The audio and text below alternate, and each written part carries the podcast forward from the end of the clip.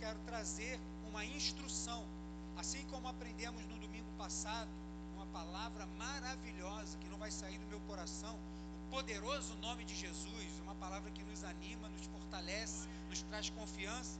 Eu quero hoje também trazer uma palavra de instrução para que a gente não erre o caminho, porque eu quero te dizer que as pessoas que errarem o caminho por causa dos falsos profetas, elas vão ter o mesmo destino dos falsos profetas, porque não há desculpa. Você pode colocar a culpa nele. Pode, ah, mas eu tô, não estou na igreja hoje por causa de fulano, de Beltrano. Eu quero te dizer que se você não voltar para o Senhor por causa de algum profeta ou de alguém que falou alguma coisa, o seu destino vai ser o mesmo do diabo, com os seus anjos e dos falsos profetas, como diz Apocalipse. Então a minha palavra hoje é pegar e trazer instrução sobre este tema muito importante, até mesmo pelas muitas coisas que a gente tem visto por aí. Infelizmente, nós que lideramos a igreja somos praticamente obrigados a ficar sabendo e ouvir de outros pastores, ou ver na internet coisas e aberrações que acontecem no meio do arraial do povo de Deus. Mas, pastor, essas coisas acontecem lá fora. É, mas é o povo de Deus. Pastor, essas coisas acontecem em outra igreja, é, não tem problema. Mas lá estão dizendo que é no nome de Deus, nome no, pelo qual que a gente está aqui e se reúne ao redor. Então, pode ser que esteja alguém olhando coisas e achando assim, poxa, isso pode ser de Deus. Então, hoje, pela palavra do Senhor, você já aqueceu os seus dedos, a gente vai precisar mexer na palavra do Senhor para, pela palavra, ter a instrução que precisamos para falar sobre esse tema tão delicado e que não dá para falar somente agora, mas hoje, com certeza, você vai ter um material suficiente para você se livrar das garras desses falsos profetas que com pele de ovelha se apresentam em muitos lugares, mas por dentro são lobos vorazes, roubadores. Qual é a função do profeta? Para a gente começar a falar sobre isso, é preciso que a gente entenda na Bíblia Sagrada, e os irmãos que estudaram aqui no Secave vão lembrar. Qual é a função do profeta? O profeta ouve de quem? E diz para quem? Para o povo. Né? Há algumas básicas entre o profeta do Antigo Testamento para o profeta do Novo Testamento, mas em suma, o profeta é aquele que ouve da parte de Deus e fala para o povo. No Antigo Testamento, os profetas falavam aquilo que ouviam diretamente de Deus, porque eles não andavam com as tábuas de dez mandamentos, eles não tinham, porque ainda estava sendo escrito, os manuscritos, mas eles ouviam aquilo que vinha direto da parte de Deus e assim pronunciava para o povo. Ele ouvia os mistérios de Deus, os segredos da parte do Senhor e revelava ao povo. Hoje não é diferente, só que hoje nós temos a Bíblia Sagrada. Então, quando a gente pega a palavra de Deus, aquele que se coloca numa posição de anunciar a palavra de Deus, a gente pode qualificá-lo ou colocar ele parecido com esse profeta, que ouve as coisas da parte de Deus. Então, independente do profeta do Antigo Testamento ser um pouco diferente do, do Novo, ambos falam da parte de quem? Pelo menos deveriam. Porque se hoje nós temos o Espírito Santo de Deus que habita em nós, lá o profeta era visitado, agora não, nós somos templo do Espírito Santo de Deus. Lembra teu irmão aí, por favor. Olha, você é templo do Espírito Santo de Deus. O Espírito Santo de Deus habita em você. Deus escolheu você para habitar. Ele está morando aí, ele habita em você. E agora nós temos a palavra de Deus que chegou até nós. Então o Espírito Santo de Deus nos traz esclarecimento para a gente anunciar a palavra de Deus. Mas apesar de termos todas essas, vamos colocar assim, facilidades ou novas formas de anunciar a palavra de Deus, mesmo assim, a exemplo do Antigo Testamento, continuamos tendo falsos profetas no dia de hoje. Porque quando a pessoa diz assim, olha, eis que Deus disse para eu falar para você, Deus falou, isso é subjetivo, irmão. Por quê? Quando Deus fala para alguém, Ele falou para aquele alguém. Se eu disser para você assim, olha, Deus me falou para eu falar isso para você, Deus falou com quem? Mim. Então esta mensagem ela é subjetiva, porque você não viu, você não ouviu. E como saber que essa palavra vem de Deus? Nós vamos falar sobre isso também hoje, porque a importância é importante que a gente saiba. Por quê? Porque Jesus nos ensinou para a gente se acautelar. Tenha cuidado com os falsos profetas. E você acha que existem falsos profetas hoje? Muito ou pouco? Infelizmente, irmãos. Muito. Não foi diferente com Jeremias, nós vamos ler. Inclusive, por um acaso, minha esposa nem sabia que eu ia falar também sobre o profeta Jeremias. Nós vimos ontem um filme do profeta Jeremias. Tempos que eu não vejo um filme cristão, estava no YouTube, com aquele ator que fez a Encantada. Ele novinho, ele era o Jeremias. Um filme tão bíblico quanto aquele, né? Porque geralmente tem tanta história, né? Não tem problema, mas eles criam tanta história ao redor que aí a gente pensa até que está na Bíblia aquilo tudo, mas não é só uma história para acrescentar. Mas o filme de Jeremias não, foi praticamente assim, 95% do filme você ia acompanhando no texto bíblico. Muito bom esse filme, se você quiser ver.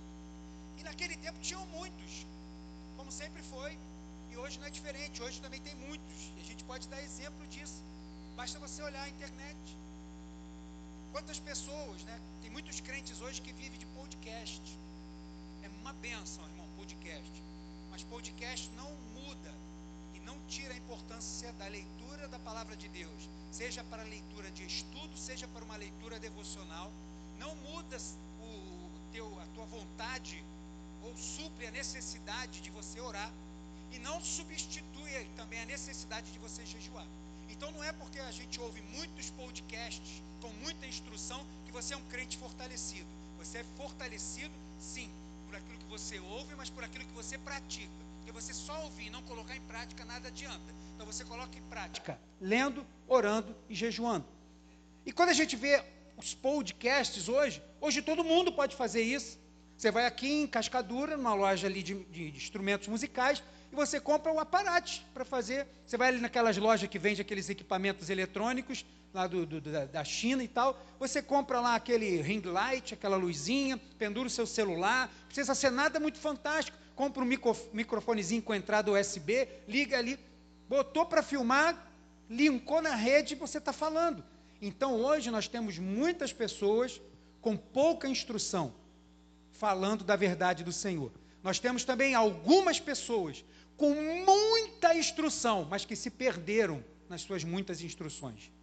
E eu volto de novo a dar exemplo desse pastor, que é o pastor Ed René Kivitz, da Igreja Batista de Água Branca em São Paulo, que já foi uma referência de estudos para mim.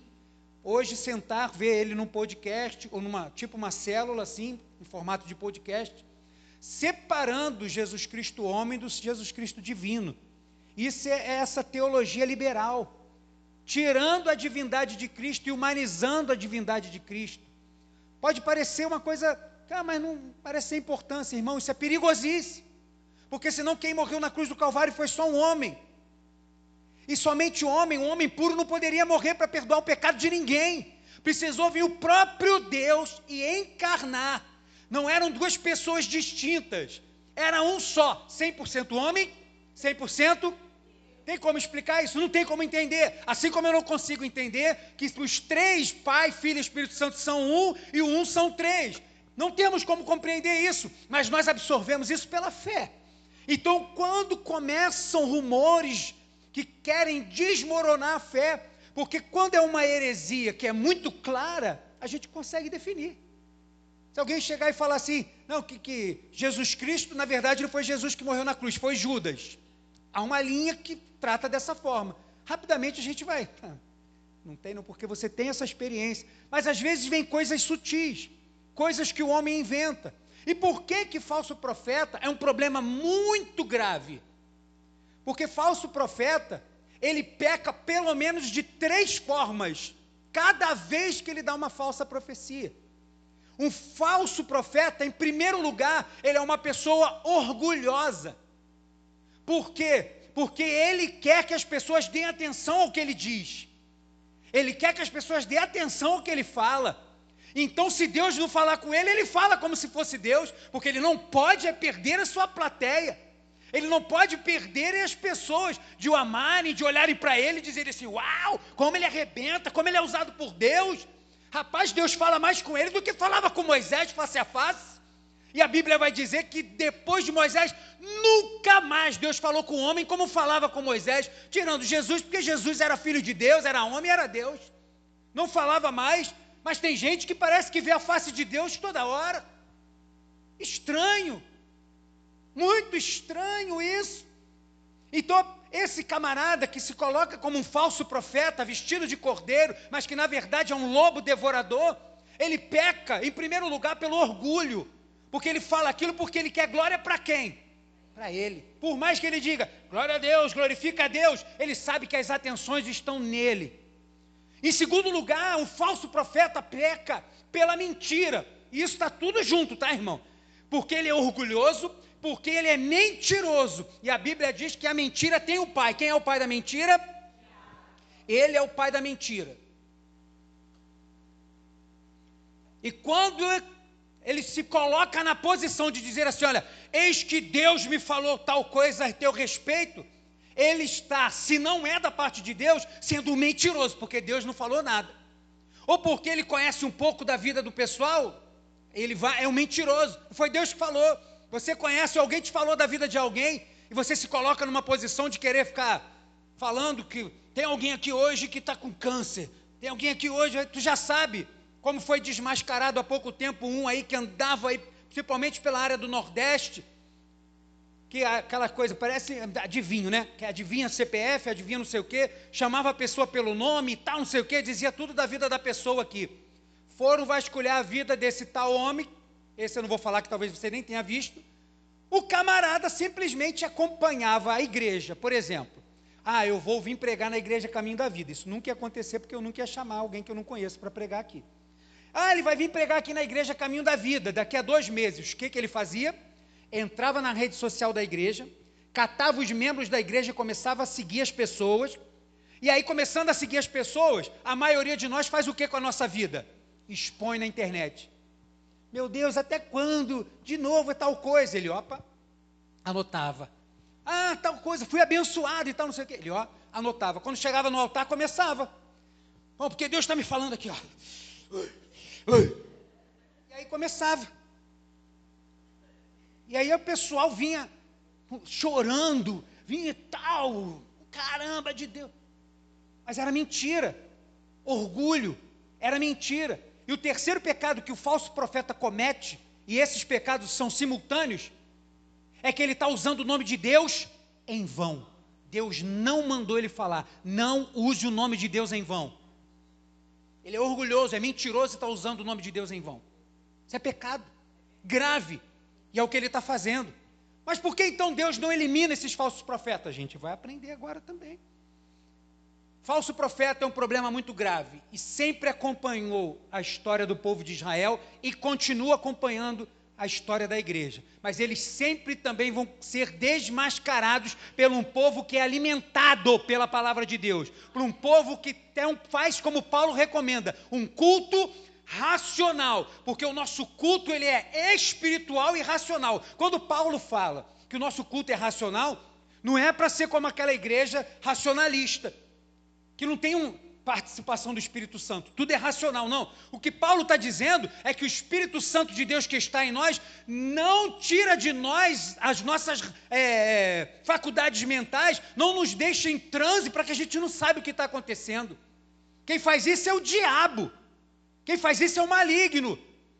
Quando você expulsa o demônio de alguém, a pessoa levanta, parece que não sabia nem onde é que estava. Quem faz isso é o diabo. Deus não. Se você fala em línguas, você não sabe o que está falando, mas você tem consciência do que está ao teu redor. Se você profetiza, você sabe que está profetizando, mas você sabe também o que está acontecendo ao redor. Você não fica ali em transe, porque o Espírito Santo de Deus não faz isso.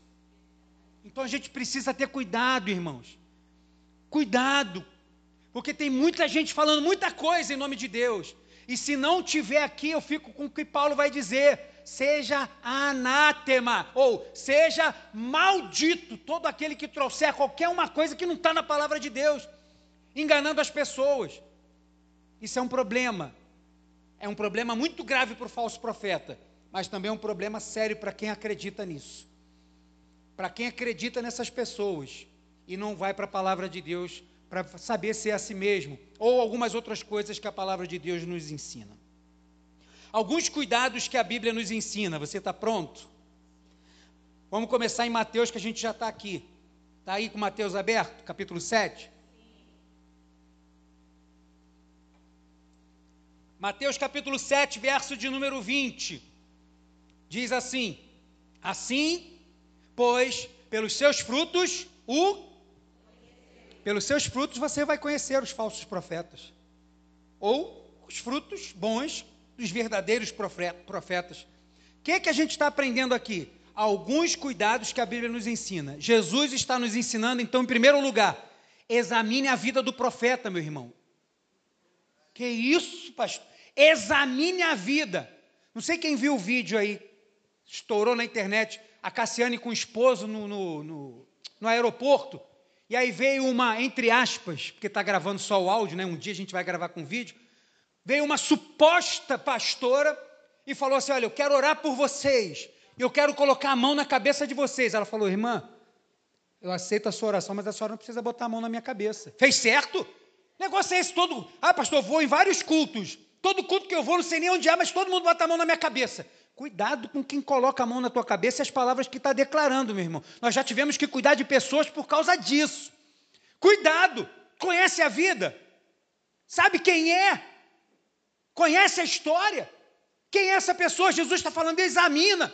Aí a Cassiane falou assim: olha, não, a senhora pode orar, amém, mas não precisa pôr a mão na minha cabeça. A mulher fez um escarcel, pegou o celular, começou a filmar, dizer sei o quê. A Cassiane sacou logo o celular dela, também começou a filmar a mulher, que agora hoje em dia é assim, né?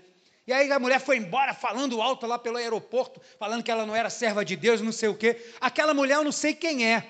A Cassiane eu sei quem é. Ela tem uma história desde a infância. A história dela é um livro aberto aí para quem quiser saber. Ela com, com, o marido dela são pastores de uma igreja em São Paulo, estão expostos lá para que todo mundo possa olhar e julgar eles. A mulher falar qualquer coisa dela, pelo amor de Deus. Quem é essa mulher? Veio da onde? Por que, que só não orou? Orgulho. E aí, porque ela não quis orar, só queria orar se colocasse a mão na cabeça, e ela não deixou, foi embora e não orou. Falso profeta. Porque se tinha alguma coisa da parte de Deus para entregar, ela podia chegar ali e entregar e orar sem ter problema nenhum. Quantas vezes Deus já não usou minha esposa assim?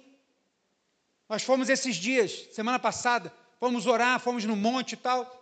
Quase que a gente foi carregado assim, de tanto mosquito, não era unção não. De mosquito estava quase nos levando. E aí, na hora de descer, tinha uma família, uma esposa com, fi, com o marido e dois filhos. Aí a esposa orando, o marido com a criança menor e tal. Aí, na hora de descer, a gente, paz, Senhor, paz, paz.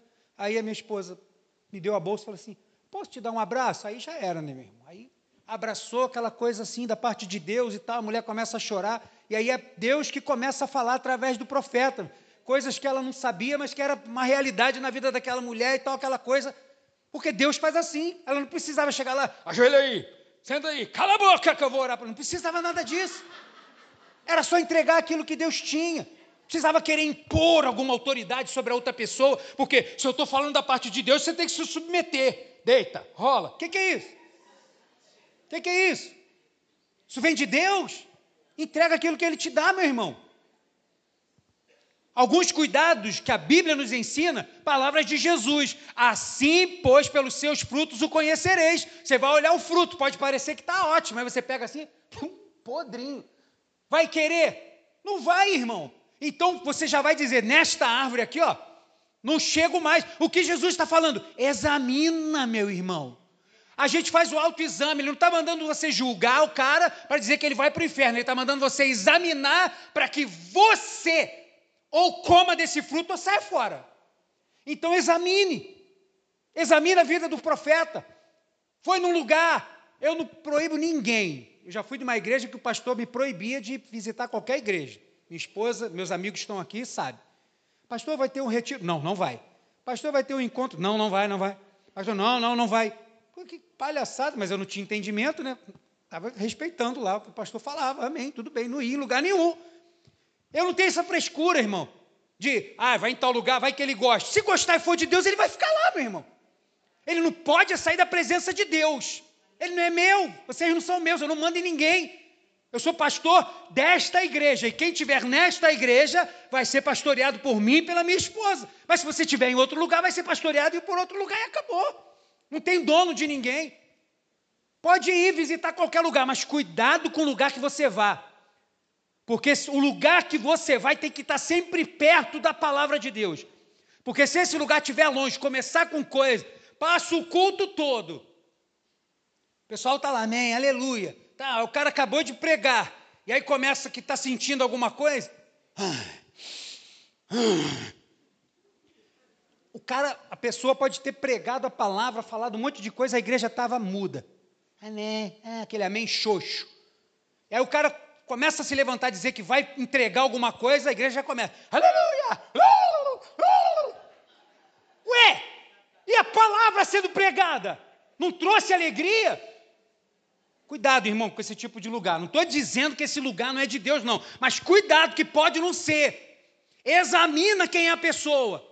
Porque às vezes a gente se encanta porque prega bem, porque profetiza, porque fala em línguas, porque entrega um monte de coisa. Vai ver a vida.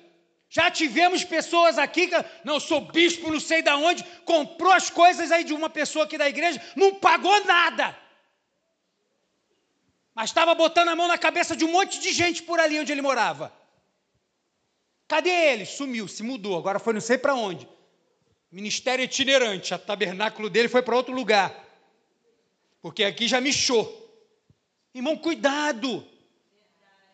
Por isso que é importante a gente também, um dos benefícios da gente estar congregado.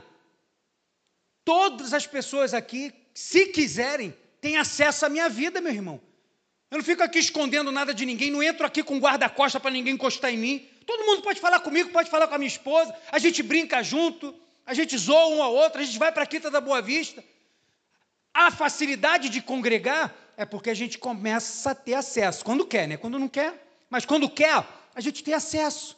A gente vai buscar, a gente está junto, a gente está perto. Isso facilita, porque a gente sabe quem é. Quer conhecer o pastor? Vê a esposa do pastor. Quer conhecer a pastora? Veja o pastor. Tem lugar que você vai, o pastor está pregando e tal, uma benção e tal, não sei o que, a esposa dele está com a tromba desse tamanho. Aí eu falei, meu Deus, ela deve estar tá passando mal. Não é não, irmão, é porque ela sabe quem ele é em casa. Ela sabe como ele é em casa. Eu vou continuar, só nesse exemplo eu vou ficar aqui até amanhã. Examine a vida do profeta, meu irmão. Examine a vida dele. Começou aí? Começa a conhecer, começa a saber como é, diz a palavra do Senhor. 1 Tessalonicenses, vamos começar. Agora, agora sim. 1 Tessalonicenses, capítulo de número 5. 1 Tessalonicenses, capítulo 5. Achou aí? Versículo 20 e 21 diz assim: Não desprezeis o quê? Você não achou nada, irmão. Você, ó, cuidado, falso profeta não. Achou nada, irmão. Que é isso? O amém foi tão grande, a leitura foi pobre. Olha para a tela aqui então. Meu Deus. Não desprezeis o quê? Não despreza. É a palavra de Paulo. Paulo vai dizer, não despreza. Para quê? Porque por causa de falsos profetas, também tem gente que hoje, quando alguém começa, oh meu Deus, o cara já, hum, lá vem, lá vem, já fica cético, já não começa a querer dar ouvido a nada. Paulo está falando, meu irmão, deixa eu ouvir, é melhor ouvir isso do que ser surdo, já disse alguém, não foi Paulo. Qual o problema? Deixa ele falar, meu irmão. Vamos ouvir. Como alguém aqui da igreja teve visitando uma igreja esses dias, quando o camarada chegou lá, foi lá visitar a igreja, aí o pastor que estava pregando mandou chamar. Você que está aí com a camisa tal, vem para cá. Não adiantava estar só no lugar, mandou chamar à frente. E aí botou: Eis que eu te digo, Deus manda te dizer que o teu tempo na tua igreja acabou. Sua data de validade chegou. Já vejo teu pastor escrevendo uma carta de mudança para você ceder esse lugar. Aí a pessoa foi lá tal. Falou. Aí veio e me contou, pastor, aconteceu isso, isso, isso, isso. Eu falei, e o teu coração? Ele, não tem nada. Eu falei, irmão, então ele falou, estava alegre, né? Que aí eu também dá vontade logo de esculachar, mas não, ele, poxa, estava, de repente se empolgou, errou a mira, né? Você de camisa tal, era daltônico, era outro, pode ser. Mas não era. Mas e aí, o que, que eu faço? Agora, quando esse camarada falar de novo, hum, ele pode ser um profeta de Deus. Naquela hora ele se empolgou, pecou, mas isso não quer dizer que agora ele é desmerecido como um profeta. Pode ser usado por Deus. Na verdade, a maioria desses é assim, né? Como aqui, se deu, tem até uns videozinhos na internet assim, né? O anjo falando assim, ó, meu servo, Fala para a irmã fulana de tal que eu estou cuidando do, da casa dela. Aí ele fala: Deus está me dizendo aqui, irmã fulana de tal, Deus está cuidando da tua casa. E te digo mais. Aí o anjo: Não, não, peraí, eu não mandei. Era só até aí. Deus vai fazer isso, vai fazer. Acontece, pode se empolgar. Mas tem que tomar cuidado, irmão. Então Paulo está nos ensinando o quê? Não despreza a profecia, não, irmão. Não despreza. E aí ele vai dizer no verso 21, fazer o quê? Lê aí. Julgai todas as coisas e retende o que é? Pastor, ele falou um monte de coisa, não serviu nada. Sua audição está ótima. Retende o que é bom. Retende o que é bom.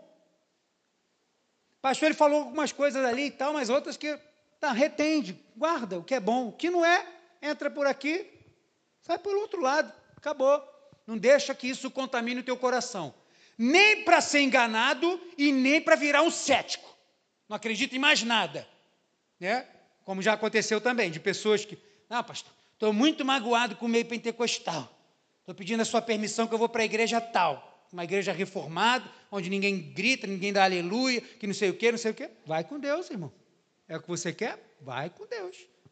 Pode ir, ué por causa das, dos problemas no meio do pentecostal, eu que vou parar. Irmão, tem cada aberração. As pessoas pegam as coisas que aprendem na macumba e aplicam na igreja. Ou só eu que vejo na internet as pessoas com aquele vestido. Tem um pastor, apóstolo, vice-anjo, que se veste com uma roupa branca, careca, parecido comigo. Vou até deixar meu cabelo crescer para não ficar.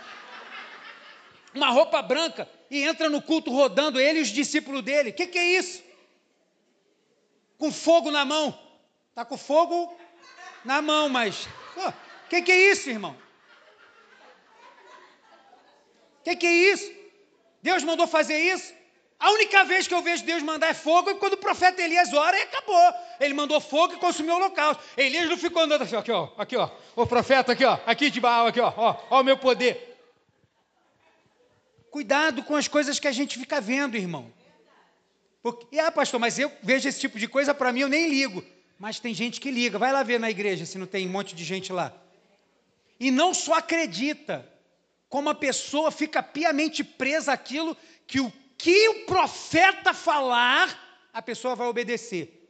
A ponto de acontecer, irmão, que bom que Deus não te chamou para ser pastor. Que bom. Dá glórias a Deus todo dia de manhã pela vida e porque Deus não te chamou para pastorear lugar nenhum. Casais que se separaram, porque o profeta disse que ela não era dele. Pastor, eu estou me divorciando, mas o que, que houve? Te traiu? Não, ele é tão bom para mim, faz tudo, sei que. Mas por quê? Porque Deus falou que ele não era para mim, é fulano de tal. Irmão, vê se fulano de tal não deu um dinheiro para o profeta lá. Vamos, vamos ver a conta bancária, vamos. Tem alguma coisa? O que, que é isso? Agora, é Deus que está mandando divorciar? É Deus que está mandando separar? Há muitos anos atrás, não muitos, porque eu sou jovem ainda. Mas na igreja que eu estava, uma irmã estava, o negócio foi escandaloso, né? Que depois todo mundo ficou sabendo. A irmã estava de pinimba com outro irmão. E tinha uma época que a igreja tinha o banco exclusivo dos profetas. Não sei se você era dessa igreja nessa época. Tinha as irmãs, as irmãs que profetizavam sentavam num lugar perto do altar. Que perto assim, as irmãs sentavam aqui. E elas entravam na igreja com a tromba fechada, né? Porque profeta parece que não ri. Ele entra Paz do Senhor. Pá, vai lá e senta. E a irmã estava com pinimba com outro irmão lá que tinha um fusquinha. E aí ela levantou em profecia, falando, não sei o que, foi marchando na direção do cara e falou que se ele continuasse dirigindo aquele carro, que Deus ia ceifar a vida dele, que não sei o que. O irmão ficou em prantos. Ficou meses sem pegar naquele carro. Nem para ir embora para casa ele foi com o carro que ele veio. É, a gente ora para que Deus guarde no trânsito, né? Não para que Deus te livre totalmente de. O que, que é isso? Aí depois foi ver. Teve um problema, moravam perto, problema de vizinho, não sei o quê. Como que ela resolveu? Deus me disse. Não estou desmerecendo nada do que ela falou anteriormente. Eu ouço tudo e retenho o que é. Isso não foi bom. Para mim, virou meme. Chacota. Virou meme, meu irmão. Então examine a vida do profeta. Mais um pouquinho à frente aí. 1 João para não ficar só nas minhas palavras nem de Paulo, vamos também João aí, ó. 1 João capítulo 4. Bíblia pequena assim é bom, né? Que você vira uma página já está Apocalipse. Olha que benção. 1 João capítulo 4, verso 1. Diz assim a palavra do Senhor. Vamos ler junto aí no 3. 1, 2, 3. Amados, não deis crédito a qualquer espírito, antes provai os espíritos se procedem de Deus, porque muitos falsos profetas têm saído. Olha aí, irmão. Isso daqui foi escrito no finalzinho do primeiro século, meu irmão. E serve para nós ainda hoje. Não fica dando ouvido para tudo que é espírito que está falando, não. E aqui ele não está falando do Espírito de Deus, está falando do Espírito do homem, a qual Deus fala com o Espírito do homem para ele falar. É o Espírito do homem. Então, mais uma vez, examine a vida do profeta, tá? Cuidado. Segunda coisa, volta lá para Mateus. Mateus capítulo 7. Você encontrou? Graças a Deus. Versículo 21 diz assim: nem todo que me diz Senhor, Senhor, entrará, mas aquele que faz a vontade que está onde? Obedecer a palavra de Deus vem antes de você querer dizer que ouve a voz de Deus. Obedecer a palavra de Deus vem antes de você ser voz de Deus. Porque para você ouvir e discernir para você ouvir e obedecer, você precisa conhecer. Ouvir ou obedecer a palavra de Deus vem antes, meu irmão. Eu que falo em nome de Deus. Ótimo. O que, que ele vai falar? Faz sentido ou não faz? Tem a ver com a minha vida ou não tem? O que, que é isso que ele está dizendo? Tal. O que ele está dizendo tem parte com a Bíblia? Tem. É verdade? É isso que a Bíblia diz sobre isso? Porque Jesus está dizendo que não vai entrar quem diz Senhor, Senhor, quem diz Senhor, Senhor aqui tem duas aplicações. Primeiro é o que clama e o segundo o que diz em nome do Senhor.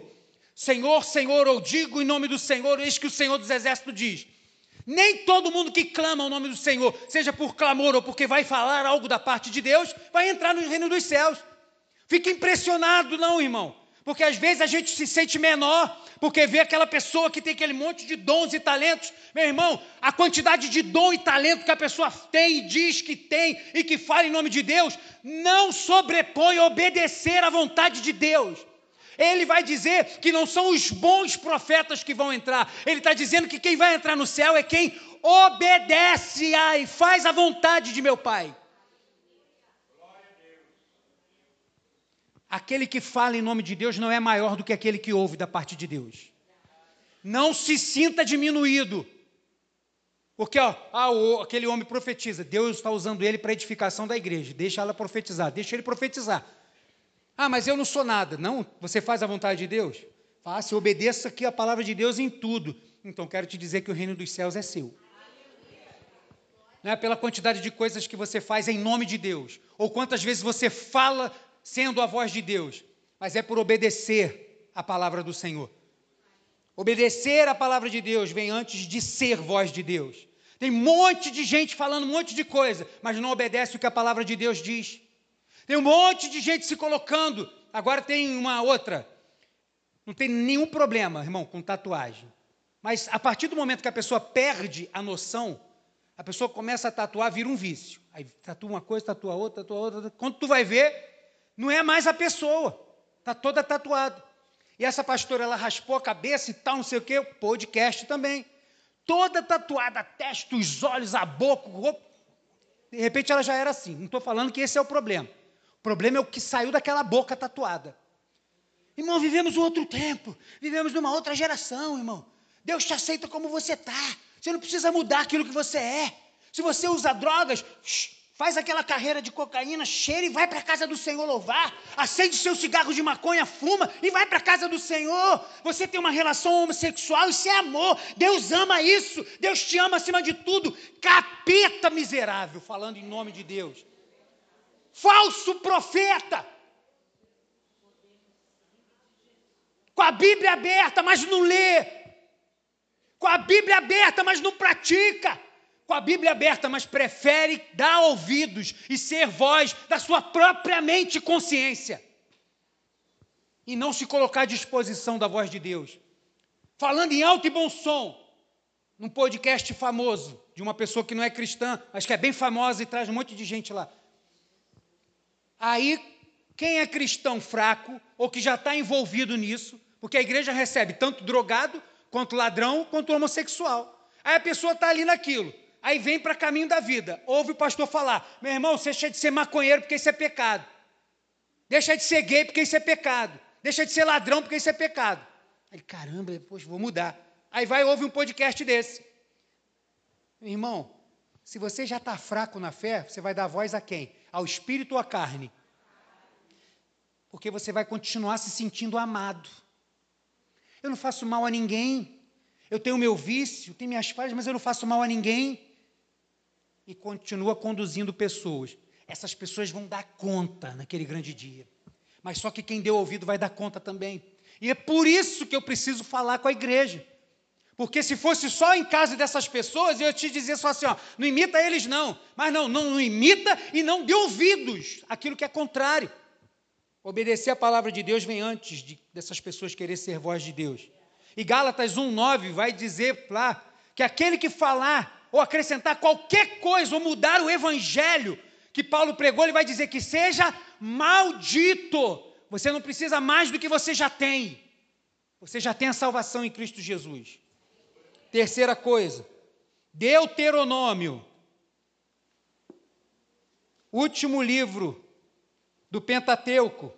E eu ia perguntar onde é que ele estava, acabei falando. Deuteronômio 13, repetição das leis. Você encontrou aí? O pastor não sabia nem que tinha. Deuteronômio 13, versos de 1 a 4 diz assim: Quando o profeta, presta atenção nessa leitura. Se você tem dificuldade de acompanhar a leitura porque a tua versão é diferente, olha aqui para a tela, tá?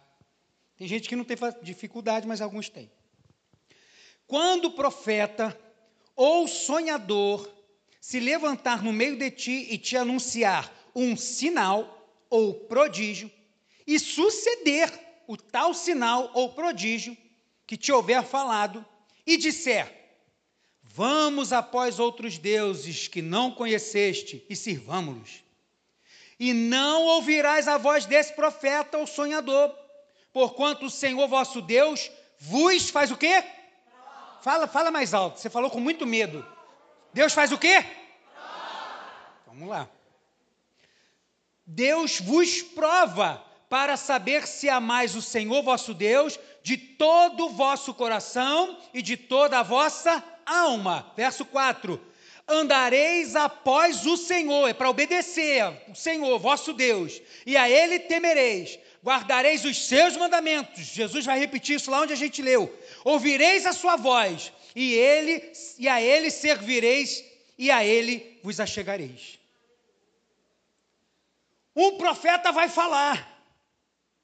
Um sinal vai acontecer, um milagre vai acontecer. E aí, depois disso, esse profeta pode querer acrescentar alguma coisa que é diferente do Evangelho, pode querer acrescentar alguma prática no meio da igreja que não é do Evangelho. Pode querer que você pegue a sua garrafa d'água e vá levar na oração, porque dentro dela vai ter uma gota do sangue do Cordeiro. Pode querer que você faça alguma outra coisa como parte do pagamento daquilo que Deus vai fazer por você. Cuidado. Cuidado. Porque tem muitos falsos profetas. E Deus está dizendo que ele vai falar. O que ele falou vai acontecer. E depois disso, que ele pegasse as pessoas pelos olhos, não pelo ouvido, porque pelo ouvido vem a fé. Que ele pegar a pessoa pelos olhos ele vai botar práticas diferentes da prática que Deus mandou. Como no Antigo Testamento, as pessoas se deitavam homens com mulher, homem com homem, debaixo de árvores, como se fosse culto a Deus. Porque era inserido isso pelos povos que não serviam ao Senhor. E eles viam aquilo e gostavam, e aí praticavam. E assim tem sido esse mercado gospel. As pessoas olham uma coisa que na igreja está dando certo, ele, caramba, vou fazer isso lá na igreja também. Mas será que isso aí está certo? Sei lá, mas a igreja lotou. Ou você acha que a gente não lida com pastores que são fascinados com coisas desse tipo? Ficam preocupados que a igreja dele, poxa, está igual a caminho da vida, ó, tem 150 pessoas. Eu quero essa igreja bombando. Deus me chamou para uma igreja de mil pessoas. Quem disse? Quem disse? Serve no pouco. Tinha cinco, serve. Tem 150, serve. Tem mil, serve. Tem dez mil, serve. É para ir servindo, não interessa ficar com os olhos nisso. Vamos inventar coisas. E aí começa a levar pessoas para fora da Bíblia. E aí Deus está dizendo o quê? Que Ele deixa que isso aconteça para fazer o que com o povo? Você lembra o que você leu? Para fazer o quê? Provar. Deus está olhando o falso profeta, Deus deu o dom, foi lá, curou, falou em línguas, sapateou, entregou. Agora ele viu que o povo está com atenção para ele, começou a introduzir coisas que são diferentes da palavra do Senhor. Como aquele pastorzinho, um pastor, um senhor bem senhorzinho, numa cidade do interior, que virou para uma família e falou assim: Olha, Deus me disse que eu preciso ter relação sexual com a sua mulher. Que isso, pastor? Mas aí era o pastor da igreja dele, né? Irmão, pastor, você está inventando isso. Aí ele foi lá e o cara deixou. É um banana, né? Aí o pastor teve relação sexual com a mulher dele. Aí o cara ficou incomodado com aquilo, aquilo, poxa, caramba, balançou o casamento e tal. E aí acabou indo para a reportagem. Aí foi aí que eu descobri. Porque o cara abriu o texto no profeta Oséias e diz: vai lá para ele ter com uma mulher adúltera. E aí o pastor não sabia bem o português, eu acho, né? pela carinha dele, parecia ser boa pessoa, não era safado, mas, mas deveria ter noção, porque ele estava fazendo era adultério, né? Mas, aí ele vai lá e, e adultera com ela. Aí o cara, não, pastor, é adúltera, é a mulher adúltera. Para o profeta ir lá casar com aquela prostituta. Aliás, ah, pensei que era adultera e adulterou com a mulher do outro. Porque Deus mandou ele adulterar. Por que, que o povo perece? O próprio Oséias vai dizer, por falta de. Se ele lesse um pouquinho mais à frente, logo no capítulo 4, ele já se dá com isso. É por falta de conhecimento. Deus permite falsos profetas para provar o seu povo. Por que, que Deus, quando vê um falso profeta, que é orgulhoso, que é mentiroso e que está usando o nome dele em vão, principalmente no Antigo Testamento, onde o buraco do chão se abria, engolia todo mundo, vinha fogo e consumia. Por que, que Deus permitia? Ele vai dizer, para provar o meu povo, quero ver se esse povo me ama.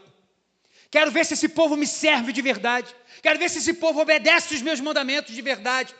Deixa chegar alguém tocando uma flauta como um encantador para ver se ele vai ceder ou ele vai dizer: opa, peraí, pastor, isso aí. O senhor agora já viajou na maionese. Se o senhor me pedir perdão do que o senhor falou, sai dessa igreja agora.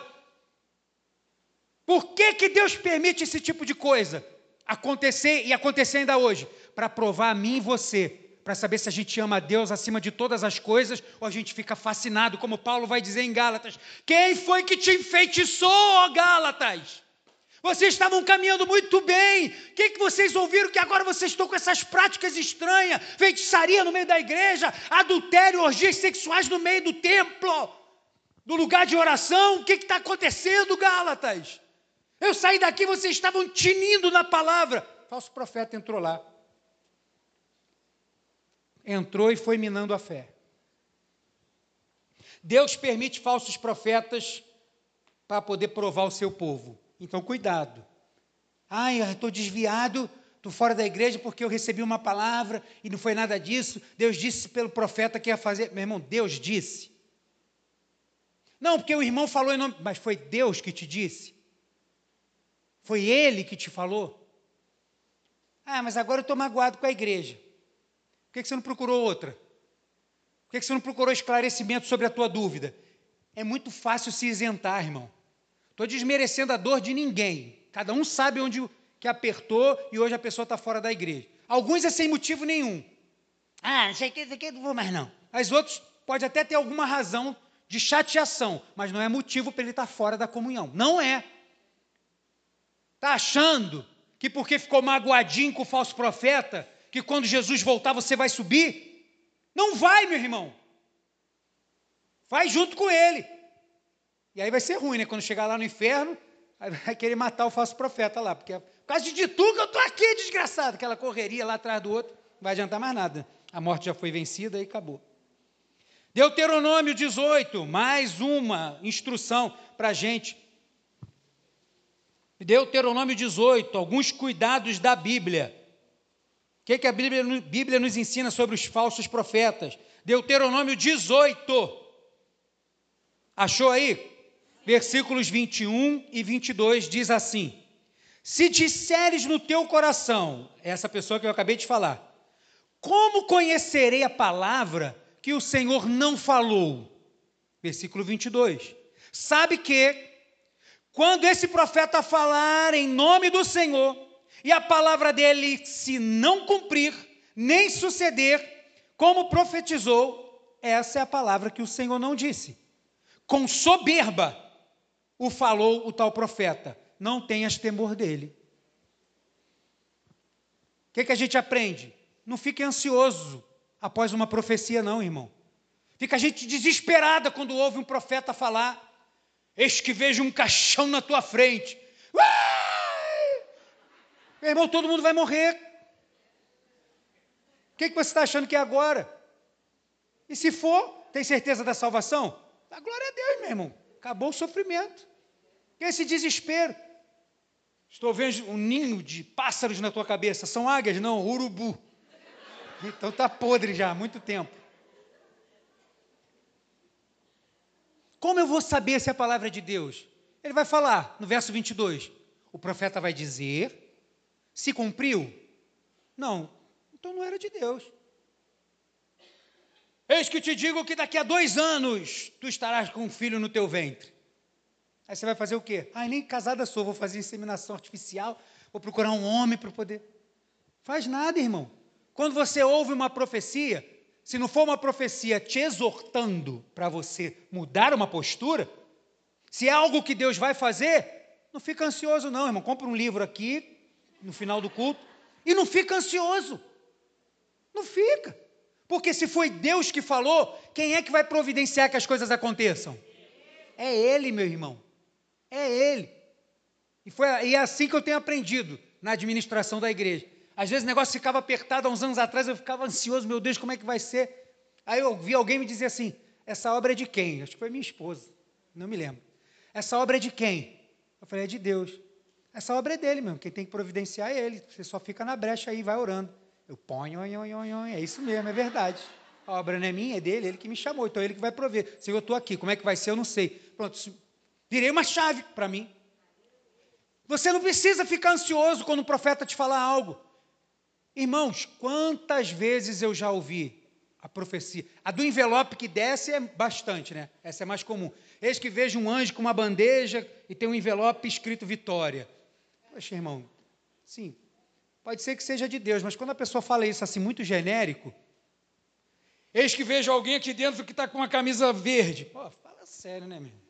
A gente precisa ter um pouquinho né, mais de habilidade aí com, com os neurônios. Quantas vezes eu já ouvi, ouvi chegando num lugar, ou indo pregar, ou assistir um culto, pastor, eis que eu vejo duas malas na sua mão. Eu falei, pronto, minha esposa vai me botar a porta fora, só falta essa. E as malas, está escrito várias bandeiras de vários países. Você vai pregar em muito lugar. Meu irmão, pode ter sido que naquele dia, por um acaso, eu preguei tão bem que a pessoa achou que eu ia pregar no mundo todo. Pastor, vê, é de Deus? Eu não sei. Até hoje eu não tenho nem mala. Quanto mais convite para pregar em algum outro país. Mas o que, que eu faço? Caramba, Deus falou que. Meu amor, vamos lá na. Qual é o nome da na bagagem? Vamos na bagagem hoje. Por quê? Porque Deus disse que vai me enviar. Mas eu não tenho nem dinheiro para comprar essa mala. Não, mas Deus vai prover. Ele mandou comprar mala? Ele mandou tirar passaporte? Ele mandou aprender logo mais vários idiomas diferentes para pregar? Se for de Deus, ele que vai providenciar. Ele traz alguém que te dá uma mala, te dá uma oportunidade de comprar, vai conhecer alguém no intercâmbio, alguém vai te convidar para ir para. Alguma coisa vai acontecer, porque Deus não é Deus de confu, não é Deus de confusão. Ouviu uma profecia? Amém. Ótimo. Gostei. Uma vez minha esposa, a gente foi pregar numa igreja em Santa Cruz, aí veio uma irmã. falou para ela assim: olha, irmã, na época ainda não tinha sido consagrado pastora, né? Irmã, a senhora é esposa do pastor, né? Olha, ó, eis que eu vejo um torno, né?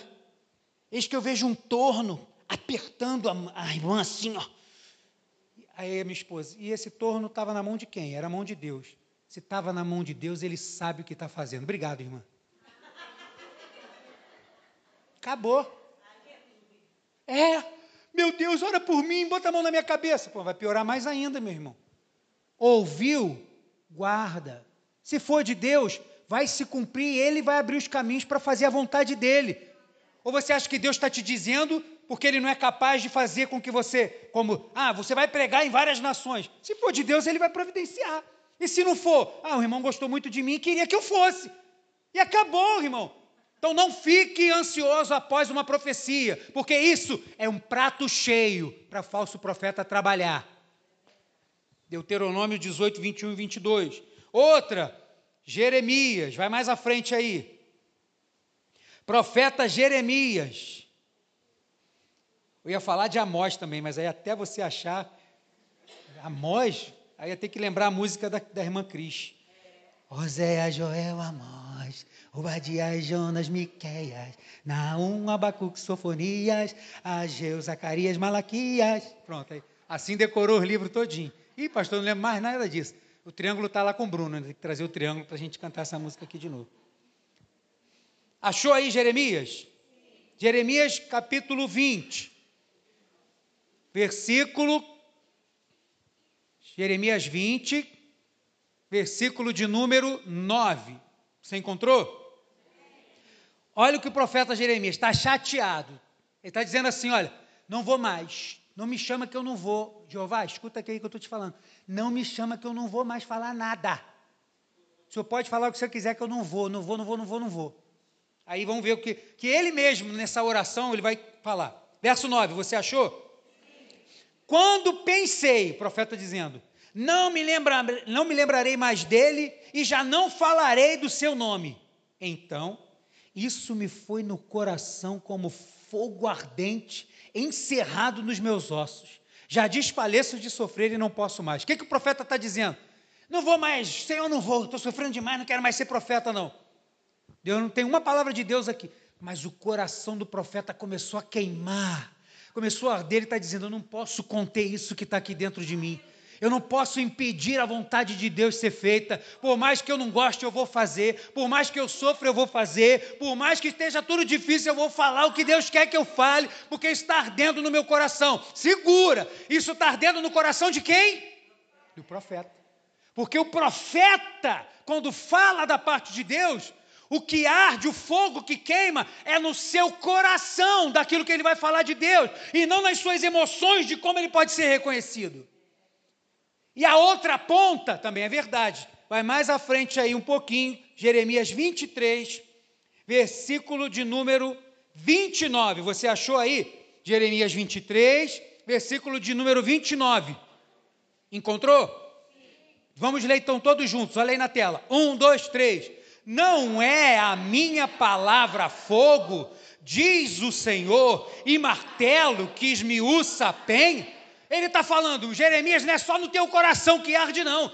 Quando a minha palavra sai da tua boca, não é como um fogo que acende, que queima tudo, não é como um martelo que bate sobre uma rocha até desfazer, porque é assim, Jeremias, a minha palavra.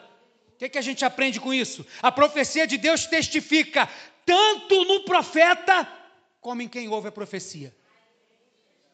Se vem de Deus, meu irmão, vai arder no teu coração Ai, pastor, já tive num culto, ardeu. Ui, achei até que era infarto. Ai, ai. E depois de algum tempo, não, sumiu. Se é de Deus, vai ficar ardendo. E toda vez que você lembrar, aquilo vai arder. Porque é a confirmação de Deus de que aquilo vai se cumprir na tua vida, meu irmão. A profecia de Deus, ela testifica em quem fala e testifica em quem ouve. Ah, pastor, não sei se o coração dele está queimando, o teu está. Nós estamos aqui pegando a palavra de Deus para nos instruir, para a gente estar tá preparado para ouvir. Né? Ele não está nos dando nenhuma arma para a gente ir lá e pegar o profeta no pau. Não. para a gente se resguardar. Vamos ouvir. Não tem jeito, irmão. Você vai chegar em algum lugar aí, pessoal dá vazão à carne e fala um monte de coisa que não era de Deus. Queimou no teu coração? Não. Foi o que aconteceu com esse irmão aqui da igreja que eu falei, que foi na outra igreja, chegou lá, o cara, você vai ser daqui, não sei o que eu. Ardeu no teu coração? Nem um pingo, pastor. Não me vejo nunca nem saindo daqui. falei, irmão, então, amém. Passou já, deixa para lá. Porque não ardeu no teu coração, se vem de Deus, versículo 29 de Jeremias 23 vai dizer: Não é a minha palavra fogo, palavra do Senhor, quando vem, ela queima. E quando o Senhor usa o profeta para falar, essa palavra vai queimar no teu coração, meu irmão. Então a profecia de Deus testifica tanto para o profeta como para quem profetiza. Mais duas, você quer ouvir? Sim. Então segura. Jeremias também 28. Jeremias capítulo 28. Já está com o dedo doendo aí de procurar? Não, foi pouco, né, pastor? Pensei que era mais, pensei que eram uns 80, mas só tem 10. Jeremias 28, você achou? Versículo 7 ao 9, diz assim: Mas ouve agora esta palavra, que eu falo a ti e a todo o povo para que ouçais.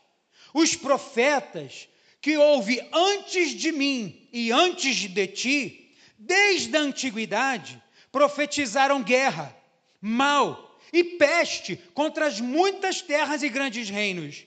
O profeta que profetizar paz, só ao cumprir-se a sua palavra, será conhecido como profeta, de fato enviado do Senhor. Eu ia ler o texto todo, mas eu não vou ler, vamos ler só esse. E eu vou te explicar. O que está acontecendo?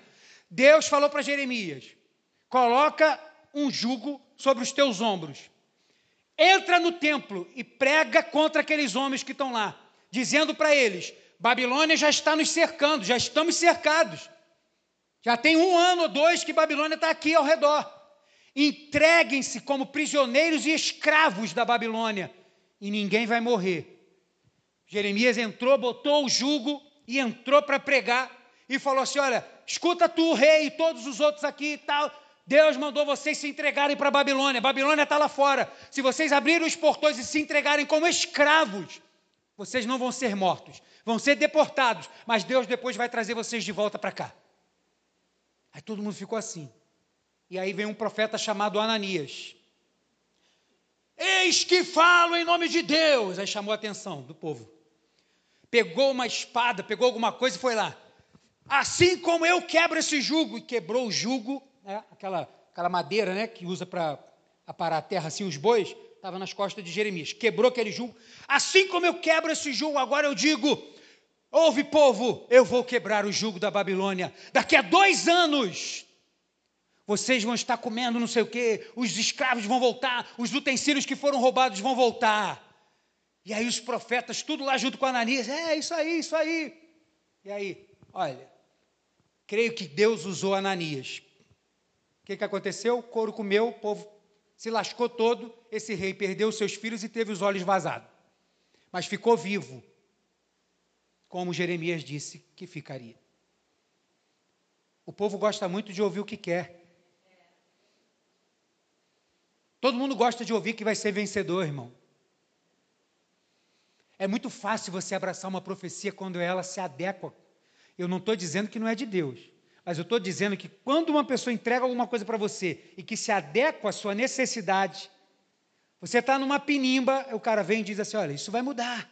Eis que daqui a três meses eu vejo Deus abrindo uma porta de emprego para você e você vai ganhar 10.900 reais, você vai ser diretor da empresa. Estou desmerecendo ninguém, mas às vezes a pessoa não tem nem o segundo grau, irmão. E a pessoa está entregando que ele vai ser o diretor da empresa, que vai viajar muitas nações. Deus pode fazer? Eu sempre digo o quê? Deus pode tudo. Mas, irmão, tem coisa que é um disparate muito grande. E aqui o profeta Ananias está dizendo: Eis que daqui a dois anos, passou, né, o couro comeu, e aí o profeta vai dizer assim: olha, vai continuar dizendo assim: Amém. Jeremias vai dizer: Amém. Que assim seja. Mas ó, eu quero te dizer que os profetas que vieram antes de nós profetizaram conserto e mudança. E o povo não mudou até agora. E você está dizendo que vai ficar tudo bem.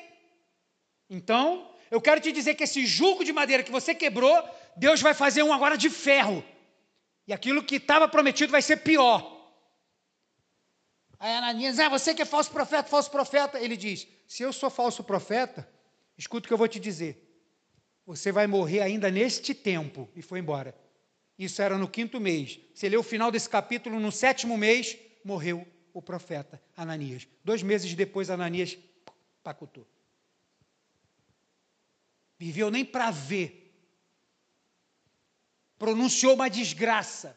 E o povo de Israel poderia ter sido livre, não do cativeiro, mas daquela desgraça e ruína que foi a destruição do templo, das casas, dos muros, de tudo. Viveu uma destruição completa, porque deu ouvido ao falso profeta. E foi o que minha esposa disse logo no início do culto, pastora Edisângela.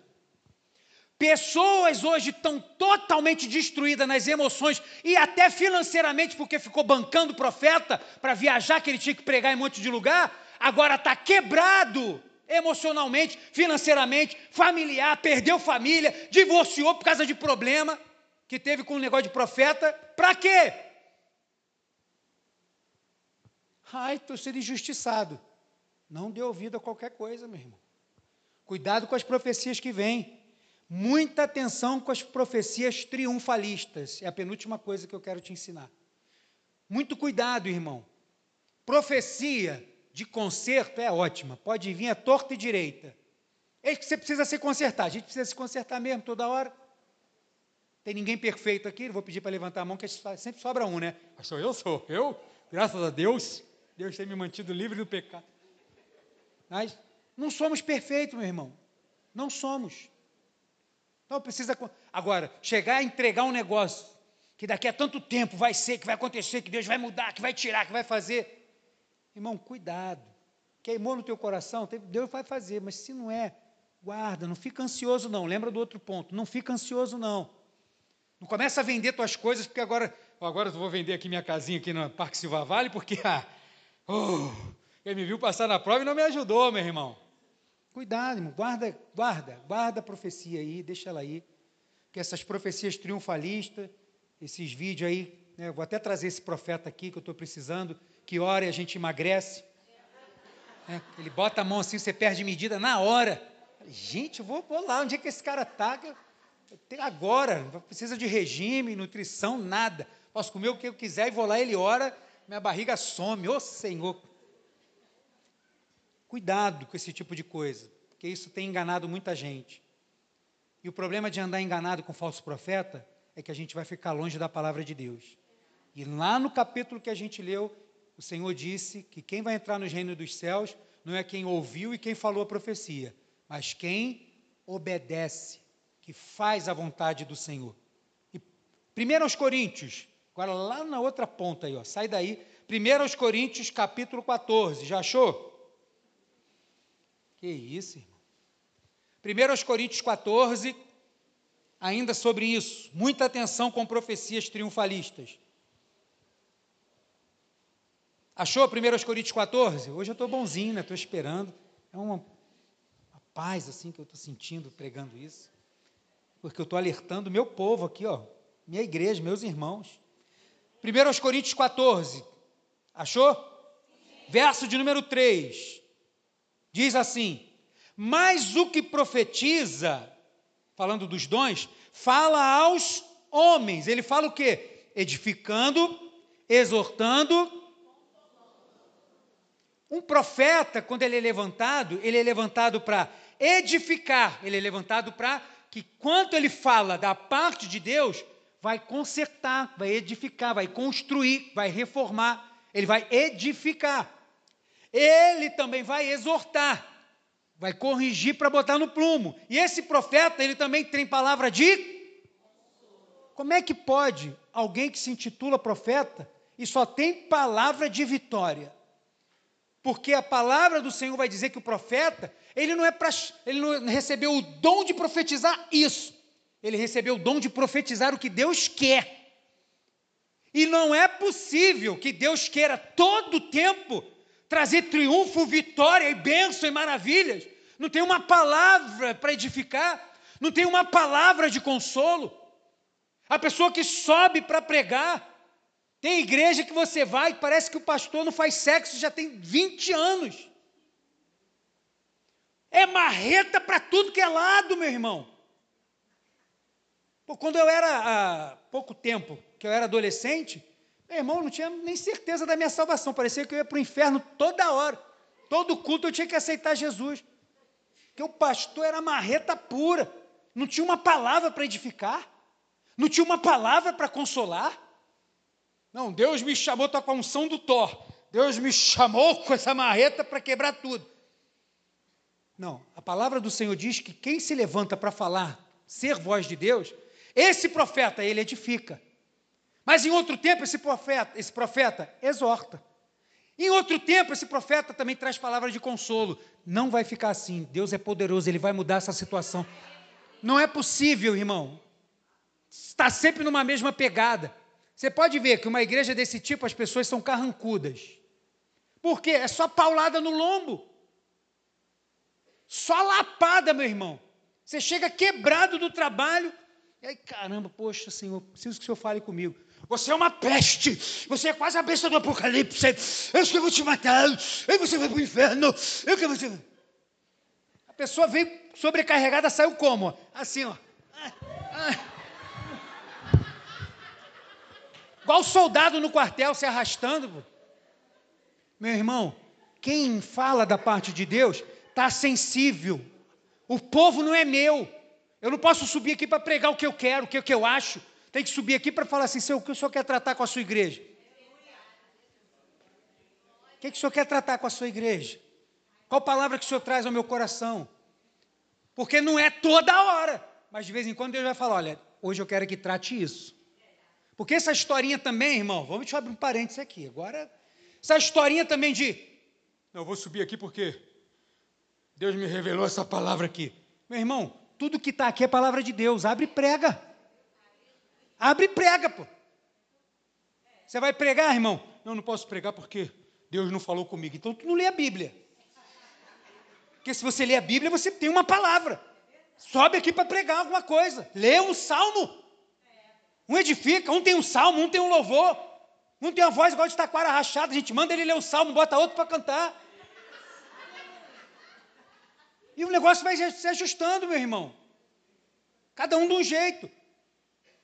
Abre aqui, prega a palavra. Se eu pegar aqui a Bíblia e ler a Bíblia e somente falar dos versículos, meu irmão, a Bíblia é a palavra de quem? De Deus, meu irmão. Posso trazer aplicações ao texto que façam coerência. Posso trazer a única interpretação que o texto tem. Porque o texto só tem uma interpretação. Deixa eu fechar o parênteses que agora é outra história. Muita atenção com profecias triunfalistas. Deus chamou o profeta para pregar o que ele quer. O que Deus quer, não o que o profeta sente. É para pregar o que Deus quer. Então, cuidado. Quando você ouvir sempre muito a mesma coisa, tem alguma coisa que pode estar errado. E por último, Primeiro aos Coríntios ainda aí, ó, capítulo 12. Volta aí uma página, ou duas. Ou dependendo do tamanho da letra, 20, né? Tem letra grande, é 20 páginas. Primeiro aos Coríntios 12, versículo 7 ao 10. Você encontrou? A manifestação do Espírito é concedida a cada um visando um fim, o quê? Esse fim proveitoso, quando você lê o texto todo, você vai entender que esse fim proveitoso é para quem? para para todos, é para a igreja. Ah, pastor, eu esqueci, já tem muito tempo que eu não leio esse texto. É para a igreja. Porque tirando falar em línguas, que quem fala é ele, Deus, edifica a si mesmo, todos os outros dons são para edificação de quem? Da igreja. Todos os outros. Vamos lá. De novo, verso de número 7. A manifestação do Espírito, o Espírito Santo, com letra maiúscula, é concedida a cada um visando um fim proveitoso. Porque a um é dada, mediante o Espírito, a palavra de sabedoria. O cara sabe falar. E a outro, segundo o mesmo Espírito, a palavra do conhecimento. A outro, no mesmo Espírito, a fé. E a outro, no mesmo Espírito, dons de curar. A outro, operação de milagres. A outro, profecia, e a outro discernimento de espíritos, e a um variedade de línguas, e a outro a capacidade de interpretar essas línguas, para que o povo também possa dizer um amém. Paulo está completando aqui os dons, ao qual Deus deu para ele falar dos nove dons. E a gente vai ver aqui que ele tem o dom de profecia. Mas só que logo depois do dom de profecia, aí no versículo de número 10, ele vai dizer: a outro profecia, e logo em seguida, a outro discernimento. Espírito está com letra maiúscula ou minúscula? É o meu e o teu. Discernimento. A última coisa que eu quero falar hoje sobre essa questão da gente ter cuidado com os falsos profetas, peça a Deus o dom de discernimento dos espíritos. É um dom que pouco pedimos. Porque na nossa vaidade, a gente às vezes quer o dom de falar em línguas. Ótimo, Paulo não está falando que não pode pedir. A gente quer o dom de profecia, a gente quer um dom que, na verdade, a gente não recebe porque quer evidenciar alguma coisa na gente. Vê uma campanha numa igreja para pedir discernimento do Espírito. Agora vamos fazer uma campanha aqui para pedir dom de profecia. Vai lotar, meu irmão. Todo mundo quer ser profeta. Agora é mole, né? Queria ver no Antigo Testamento. Hoje, profeta lá, vida de profeta é dura, desgraçado. cara sentado naquelas mesas de, de, de massagem, com a sobrancelha feita, esticadinha para cima, com aquele filtro do Instagram, com aquela carinha dele parecendo uma bichona, e sentado naquela prancha. Vida de profeta é difícil, miserável, depois entra para enganar um monte de gente. Ah, por que, que tem um monte de gente que está lá assim? Gosta de ser enganado. Gosta. Gosta de estar no lugar. Nem vou falar da vitória, que é para não perder minha esperança aqui. Cadê a Bíblia na vida dessas pessoas? Não tem. Está aqui. O que, que, é isso aqui você está vendo? 100 reais. O que, é isso aqui? 100 reais. Olha o que, eu faço com 100 reais. Amassou 100 reais tudo. A pessoa, meu Deus, está amassando 100 reais. Aqui o que, que eu faço mais? Jogou, pisou. Aí, tá vendo? Tá vendo? Caramba. Aí, Fulano, você aí, você quer esses 100 reais? A pessoa, quero. Aí por quê? Porque é 100 reais, não perdeu o valor. É assim que Deus quer fazer com você. É assim que Deus vai fazer na tua vida. Mas cadê a Bíblia? Eu vou ficar faz, fantocheando aqui um monte de coisa, daquilo que eu acho. É, é assim mesmo que Deus quer. Deus nos olha, todo uma. Quantos de nós aqui foi massacrado pelo pecado lá fora? Fomos libertos pelo sangue do Cordeiro e ele nos trouxe para cá. Mas cadê o texto que fala isso? A glória ficou com quem? Peça a Deus o dom do discernimento de espíritos. Saudoso bispo Roberto Macalister, na igreja de Nova Vida, ainda era igreja de Nova Vida, antes de ser pentecostal e depois ser igreja cristã. Lá no Botafogo, onde era a sede, bispo Roberto Macalister, subindo para pregar, falando ali e tal, levantou um casal, começou a falar e tal. Diácono, peça esse casal para se sentar agora. Aí o casal fez, peça para se retirar. Pode botar esses dois para fora. Espírito maligno. Discernimento de espírito. Aqui na nossa igreja, a gente estava ali do lado da padaria ainda. Aí, primeiro domingo, entrou uma, uma irmã, não, né? Uma mulher lá e tal, não sei o quê, sentou bem aqui na frente, começou o louvor, chorando. Pô, caiu, gente. Ai, tadinha, está emocionada. Aí alguém que estava no altar disse assim: traz um copo d'água para ela. Aí foi a Stephanie que falou assim: olha, pega água não, porque isso é demônio. Já tinha um monte de gente do lado dela assim, tadinho, quase abraçando. O que está em você? Passa para mim. Só faltou falar isso. Era demônio, meu irmão. Isso é demônio. Pode começar a expulsar. Não, foi não. Alguém falou assim: ó, isso é demônio e está querendo chamar a atenção. Foi isso. Empurra ela para dentro aí, deixa ela caída para dentro aí, tira do corredor, empurra para cá. Deixa aí, continua o louvor, continua. Quer roubar o tempo da adoração do Senhor. Acabou o culto, não, a senhora está com algum problema, vem aqui. Aí levou para o gabinete. Chegou lá, Deus revelou, aí na época o presbítero, que está lá em Aperibé agora dirigindo a igreja, Júlio, chegou assim: olha, o que, que a senhora tem comido na sua casa? Aí, aquele frango que a senhora ganhou. Não, mas a senhora sabia de onde tinha vindo e comeu assim mesmo, não sei o quê. Revelou tudinho, não ficou nada oculto, caiu o capeta, saiu pilando para tudo que era lado. O gabinete lá era pequeno. Sai, sai, sai. sai. Você pula para cá, o capeta foge para cá. Você sobe em cima da mesa, pula para cá. Não tinha espaço para correr, a mulher se debatendo igual uma cobra. Saiu o demônio. A mulher foi embora, o demônio pegou ela lá fora, nunca mais voltou. Nunca mais. Morreu assim, porque quis ficar assim. Mas tem que ter o quê? A palavra de Deus, meu irmão. Quer chamar atenção. Então, cuidado. Peça a Deus o dom do discernimento. Por quê? Porque com o dom do discernimento, a gente não tem problema em discernir a voz de Deus. Para terminar aí, ó, é, João, capítulo 10, último verso, para a gente ler hoje aqui. João, capítulo 10, um dos capítulos mais lindos de João, nós vamos chegar lá. Versos 14 ao 16, que coisa linda. Jesus dizendo: Eu sou o bom pastor. Conheço as minhas ovelhas e elas me conhecem a mim. Assim como o Pai me conhece a mim, e eu conheço o Pai, e dou a minha vida pelas ovelhas.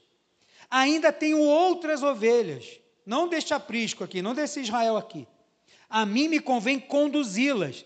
Elas ouvirão a minha. Então haverá um rebanho e um pastor.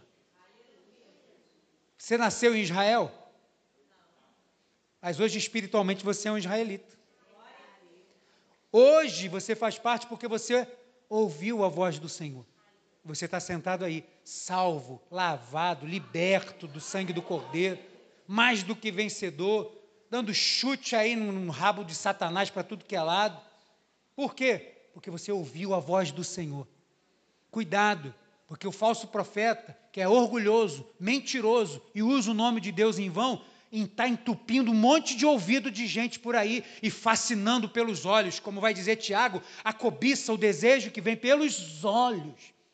Cuidado, irmão.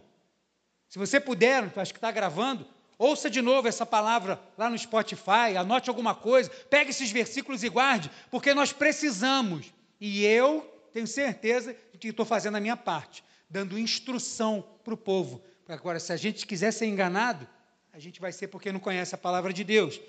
Mateus 7,15 ele diz: Acautelai-vos dos falsos profetas, que vos apresentam disfarçados em ovelhas, mas por dentro são lobos roubadores. Mas esse lobo roubador não vai chegar nem na minha vida e nem na tua. Diz: não vai chegar na tua vida. Diz para o irmão do lado dele: não vai chegar porque você vai estar alicerçado na palavra de Deus. Você pode aplaudir ao Senhor? Se coloca de pé aí no teu lugar.